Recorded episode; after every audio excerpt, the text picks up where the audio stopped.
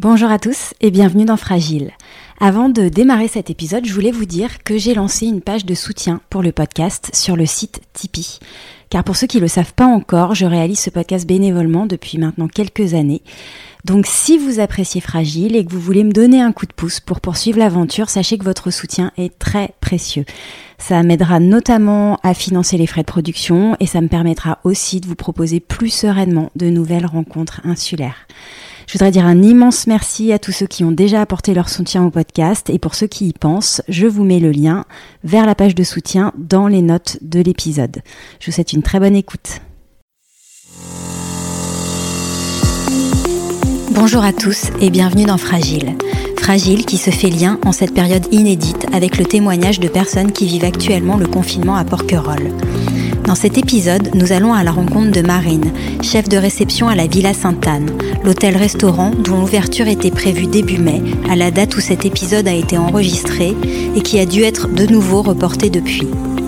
Marine nous explique les répercussions de cette crise sur son activité et la façon originale et sûrement pas désagréable dont elle vit le confinement. Allez, on l'écoute. Bonjour Marine, pour commencer, comment tu te sens globalement en ce 21e jour de confinement? Euh, bonjour Ingrid. Eh bien, je me sens, euh, je me sens bien. Je me sens confinée, enfermée, mais je me sens très bien. Euh, il fait beau, la nature à côté, c'est le printemps. on positive et tout va bien. Après, euh, pour ce qui est professionnellement, je suis un peu euh, stressée pour la, la, saison qui arrive et qui j'espère arrivera très rapidement. Oui, alors on peut préciser, Marine, pour les auditeurs, que tu travailles comme chef de réception à la Villa Sainte-Anne, qui est l'hôtel-restaurant qui est situé à côté de l'église. L'annonce du confinement, elle a eu lieu quelques jours avant le démarrage de la saison. Quel est l'impact concrètement sur ton travail et sur l'organisation de l'équipe? Euh, Oui, alors nous, on devait euh, initialement devait ouvrir l'établissement le 3 avril. Donc euh, on a décalé une première fois pour une ouverture au 17 avril. On a ensuite redécalé l'ouverture euh, et là on espère ouvrir euh, le 1er mai. Après du coup au niveau organisation ça a été un peu pas compliqué mais très flou parce que du coup bah, on a dû annuler toutes les réservations pour le mois d'avril. Donc j'ai contacté tous les clients pour leur expliquer. Bien sûr ils ont très bien compris. Donc les réservations ont été annulées ou, ou déplacées plus tard dans la saison. Pour ce qui est niveau organisation euh, du staff, c'est pareil, on a dû contacter euh, tout le staff, les rassurer, euh, bien leur dire qu'on compte bien sur eux pour la saison, mais que c'est c'est une situation qui est très floue pour nous et pour tout le monde de toute façon. Et donc on a dû aussi décaler les arrivées de toutes nos équipes. Néanmoins, j'avais cru comprendre que vous étiez au moins trois ou quatre membres de l'équipe à être en confinement actuellement sur Porquerolles. C'est ça. Alors nous, on est, euh, en fait, on est confiné à quatre. Je suis confinée avec euh, donc le directeur de l'établissement euh, Maxime et après je suis confinée avec le chef du restaurant donc David Jurolo et un autre chef, chef Julien Le Goff que les porquerolais connaissent très très bien puisqu'il était chef pendant des années chef étoilé au Mas du Langoustier. Donc du coup, je suis très bien entourée. On a chacun notre appartement dans la structure de l'hôtel, donc on est logé dans l'hôtel.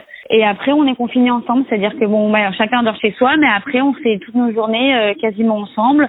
On fait tous nos repas ensemble. On, on travaille le matin euh, un petit peu ensemble aussi, parce qu'on continue un petit peu à préparer ce qu'on peut préparer.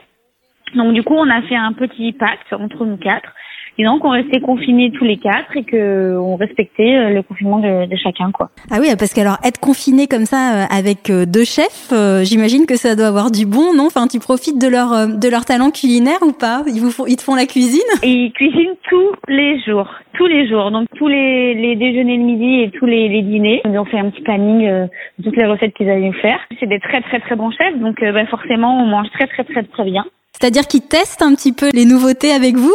Là, ils ont fait quelques essais. Ils font aussi un peu de pâtisserie. Par exemple, ils ont fait un pâté en croûte qui est juste incroyable. Je me plains pas, hein. je suis très très bien entourée. Vraiment, euh, je pense que j'ai un des meilleurs confinements. Euh.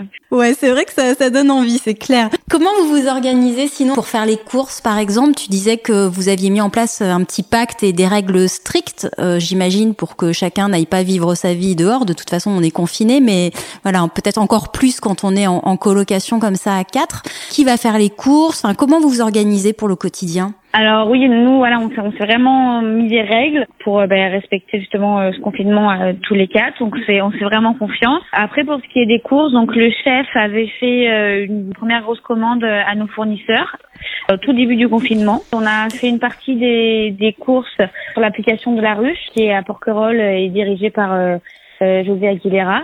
Donc c'est le principe de travailler avec les producteurs euh, locaux qui sont en face. Donc nous c'est un peu euh, ce qu'on aime faire parce que nous euh, au restaurant on est maître restaurateur et on travaille avec des produits locaux quoi. Et bien sûr on n'oublie pas la, la supérette qui est ouverte tous les jours. et après donc on y va bien sûr pas tous les quatre ensemble. On fait une liste, on dit on prend ça et on n'y retourne pas de la semaine quoi. Et sinon, toi, est-ce que ça a changé des choses euh, dans ton quotidien? Est-ce qu'il y a des nouvelles choses que tu découvres pendant cette période de confinement? Pour moi, c'est un travail sur moi-même parce que bah, forcément, on change nos, notre mode de vie, quoi. On change toutes nos habitudes. Pour moi, ça fait pas plus mal, c'est plutôt positif. Et après, bah, forcément, comme je suis bien lotie et que j'ai la chance de, confiner avec deux chefs, je mange beaucoup. Donc, euh, je me suis mise beaucoup au sport. Voilà, je fais du sport tous les deux jours et, et pourvu que ça dure, on a pris le confinement, quoi. Qu'est-ce qui est le plus difficile pour toi euh, pendant cette période? Ce qui est le plus difficile pour moi, c'est c'est vrai que j'ai un métier avec euh, lequel j'ai beaucoup de contact avec les gens, donc forcément c'est ce que j'aime, le contact avec les gens. Mes amis me manquent, ma famille me manque. Puis euh, depuis janvier là, on préparait la saison à fond quoi. on s'était mis dedans, on s'était lancé, lancé sur des travaux, lancé sur ben, le recrutement. Et c'est vrai que du jour au lendemain, ben, on a dû tout arrêter quoi. Voilà, peut-être que le fait de, néanmoins rester tous ensemble, ça vous permet de maintenir euh, la motivation collective et de se dire bon, on, on attend que ça redémarre et on reste, on reste motivé pour la saison, quoi. Oui, oui. Bon après, oui, bien sûr, on est motivé. Hein. On a hâte que ça commence.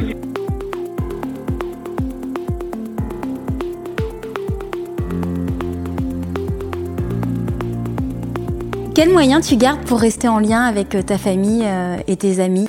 Moi, j'ai mon grand frère qui est au Langoustier, caché dans sa forêt là-bas, euh, le sauvage, euh, qui est bien confiné et qui descend rarement au village. Euh, on s'écrit beaucoup et on s'appelle. J'ai ma mère aussi qui vit dans le village, donc je la croise de loin de temps en temps. Après, on pareil, on s'appelle bien sûr pour avoir des nouvelles. Après, pour ce qui est de ma famille ou de mes amis qui sont en face sur le continent, donc j'ai mon petit frère et ma grande sœur qui sont en face avec mes neveux et nièces. Euh, on utilise beaucoup la visio, on s'appelle. Et après, c'est vrai que j'ai pris aussi euh, beaucoup plus l'habitude d'appeler euh, mes amis, ma famille. J'appelle pas tout le temps. Quoi. Avant mes oncles, je prends beaucoup plus de leurs nouvelles, alors que je les appelle peut-être une fois par mois normalement. Là, j'appelle, j'appelle plutôt régulièrement. Oui, du coup, je prends beaucoup plus de nouvelles de mes amis, de ma famille qu'avant. Pour toi, qu'est-ce qui fait la particularité du confinement sur une île? Quels sont pour toi les avantages et les inconvénients? Je pense que l'île est un avantage euh, à elle toute seule parce que si on est confiné euh, ici, euh, pour ceux qui ont décidé de venir se confiner ici, c'est pas pour rien, c'est qu'on s'y sent mieux qu'en ville, qu'on s'y sent plus protégé, plus en sécurité, quoi. On profite du calme, on profite de la nature, même si on, ne peut pas aller partout, mais on a droit quand même à une petite promenade, quoi. Je pense que le gros avantage aussi, c'est que euh, pour l'île, bon, ça nous fait forcément des pauses à nous, mais ça fait aussi une, belle pause euh, à l'île et à la nature, et ça, ça lui fait du bien. Je pense vraiment que ça lui fait du bien. T'arrives à, à le ressentir un petit peu ça? Voir que l'île est au repos là, que la nature euh, se régénère? Après, c'est quand même une période normalement, il commence, enfin, c'est quand même les vacances scolaires, il faut avoir un peu de monde, donc forcément, c'est sûr que ça lui fait du bien, quoi. Hein. On montrer des images, par exemple à Venise, où ben, la pollution, elle, elle, a diminué. À Paris, on parlait aussi. Ouais, tout à fait. Les pics de pollution là qui disparaissent, euh, on se dit qu'il y a peut-être quelque chose à faire. Alors justement, euh, est-ce que tu penses que ça va changer des choses euh, dans ta vie, puis dans les modes de vie? Est-ce que tu arrives déjà à te projeter dans ces réflexions-là? Je pense vraiment. Ça m'a fait réaliser quelque chose. Comme j'ai dit, là, là, on est là parce qu'on se sent en sécurité, donc à s'en protéger ici, quoi. Donc à nous maintenant aussi de faire attention et à la nature, quoi, à celle qui, qui nous entoure, à toute la nature qui nous entoure et qui nous protège finalement, quoi. Donc à nous de lui rendre l'appareil j'ai deux dernières questions, Marine. Quelle est la première chose que tu auras envie de faire après le confinement? Retrouver toutes mes copines et tous mes copains et faire euh, un super apéro, faire un super dîner, raconter et partager comment on a tous chacun de notre côté vécu euh, notre confinement. Surtout, surtout, vivre l'été et vite reprendre la saison. Et euh, peut-être un dernier message que tu aimerais faire passer au Porquerolais, à tes proches ou plus largement? Est-ce que tu as un petit message à leur faire passer? Oui, déjà, restez chez vous, c'est très très important pour tout le monde. Et beaucoup de courage à tout le monde, euh, à Porquerolles ou ailleurs. Hein, il faut du courage. Et on se retrouve tous très bientôt pour faire un méga apéro. Écoute, merci beaucoup, beaucoup euh, Marine. On embrasse les équipes de la Villa Sainte-Anne et puis de tous les, les, restaurants et hôtels de Lille, et tous les commerçants et voilà toutes les personnes qui font euh, vivre Lille euh, aujourd'hui. et puis plein, plein de bonnes choses à toi pour continuer sereinement ton, ton activité et ton confinement sportif du coup. Pour que ça dire, ouais. au revoir Marine. Merci, au revoir. Je crois qu'on aimerait tous comme Marine vivre le confinement avec deux chefs à la maison rien que pour nous, non? Si vous souhaitez écouter les autres témoignages de confinement à Porquerolles, ils sont tous disponibles sur fragileporquerolles.toutattaché.com et sur toutes les plateformes de podcast. Il est toujours temps de vous abonner à Fragile sur Apple Podcast, Google Podcast, Deezer ou Spotify. C'est simple, gratuit et surtout très pratique car ça vous permet d'être informé quand un nouvel épisode sort. Et si le podcast vous plaît, au risque de me répéter, parlez-en autour de vous et laissez un avis 5 étoiles sur Apple Podcast si vous êtes sur iPhone avec un petit avis. C'est la meilleure manière de le soutenir et moi ça me fait toujours très très plaisir de vous lire. Merci à tous et prenez soin de vous surtout. On se retrouve très vite. À bientôt.